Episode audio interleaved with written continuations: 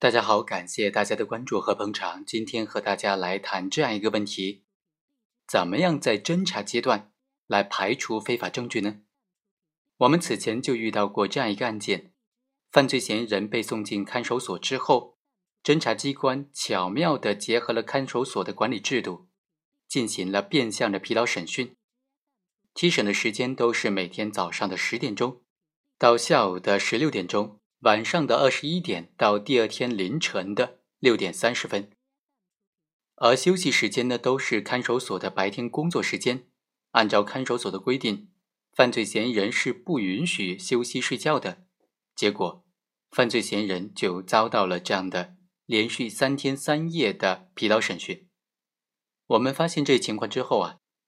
认为说这就是典型的变相疲劳审讯。可是问题是。在侦查阶段，怎么样来排除这些非法证据呢？我们认为啊，首先在侦查阶段，排除非法证据是有法律依据的。刑事诉讼法第五十四条第二款就规定，在侦查、审查、起诉、审判时，发现有应当排除的证据的，就应当依法予以排除，不得作为起诉意见、起诉决定和判决的依据。所以啊。刑事诉讼法对于侦查阶段排除非法证据已经做出了原则性的规定，在侦查阶段呢，也是可以按照法律规定来排除非法证据的。当然，刑事诉讼法规定呢，它仅仅是一个非常原则性的规定，这个规定非常简单，没有操作性。更何况呢，像本案这样，非法证据本身就是侦查机关自己制造的，所以仅仅凭借没有可操作性的。刑事诉讼法的这条原则性规定呢，是很难排除这个证据的。第二，根据公安机关办理刑事案件程序规定的规定呢，公安机关负责人批准之后，就应当排除非法证据。这个规定第六十七条就说，在侦查阶段发现有应当排除的证据的，经过县级以上公安机关负责人批准，应当依法予以排除。不得作为提请逮捕、移送审查、起诉的依据。但是呢，我们知道这个规定仍然是没有可操作性的。犯罪嫌疑人辩护律师都没有渠道提起非法证据排除的申请，而且这个规定要求侦查机关自行发现非法证据，经过县级以上公安机关负责人的批准，就自行排除，这根本就不可行嘛。因为侦查阶段的非法证据本身就是侦查机关制造的，如何能够指望期待他在没有外力监督的情况之下，让他们主动的认错、主动的纠错、主动的排除非法证据呢？这根本就没有可行性。第三，向检察机关申请排除非法证据呢，是有法律依据的。最新的司法解释是在二零零七年出台的，《关于办理刑事案件》。